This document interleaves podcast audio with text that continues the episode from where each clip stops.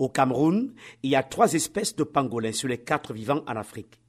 Ce mammifère est sous la menace d'extinction à cause du commerce illégal, d'après l'ONG de défense de l'environnement Wild Health.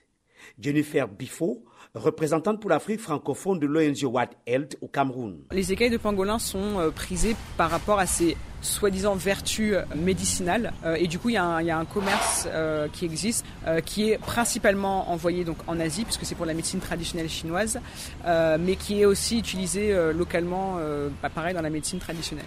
Une étude réalisée l'an dernier auprès des populations urbaines de cinq villes Douala Yaoundé, Bertois et Bolva et Mbalmayo, révèlent une très faible connaissance par les Camerounais de la loi qui interdit la chasse, la mise à mort, la capture, le commerce et la consommation des Je suis Roger Mila et j'ai un message pour vous. Des vedettes de football comme Roger Mila, l'ancien attaquant des Lions indomptables du Cameroun, sensibilisent pour réduire la consommation de viande de pangolin. Depuis 2017, toutes les espèces de pangolins sont intégralement protégées au Cameroun la chasse, la capture, la détention de ces animaux sont strictement interdites parce qu'ils se reproduisent lentement et leur rôle dans la nature est essentiel.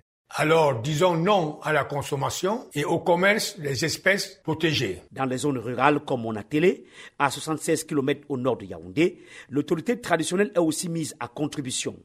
Prosper Mbassi Bessala, chef traditionnel de Monatélé. Lors de nos séances de causerie, il est souvent posé la question de savoir est-ce que vous rencontrez encore autant de pangolins que par le passé? Ils répondent par la négative. Et nous leur disons, vous voyez, vous avez énormément tué.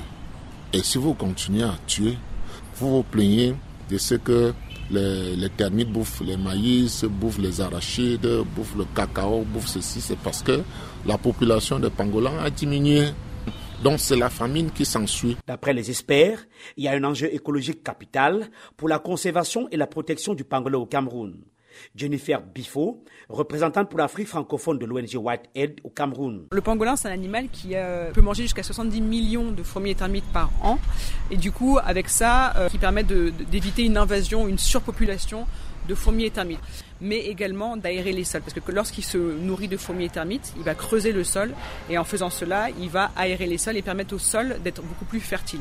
Donc il a également ce rôle de euh, pesticide naturel le gouvernement a élaboré un nouveau projet de loi sur le braconnage du pangolin avec des sanctions plus lourdes.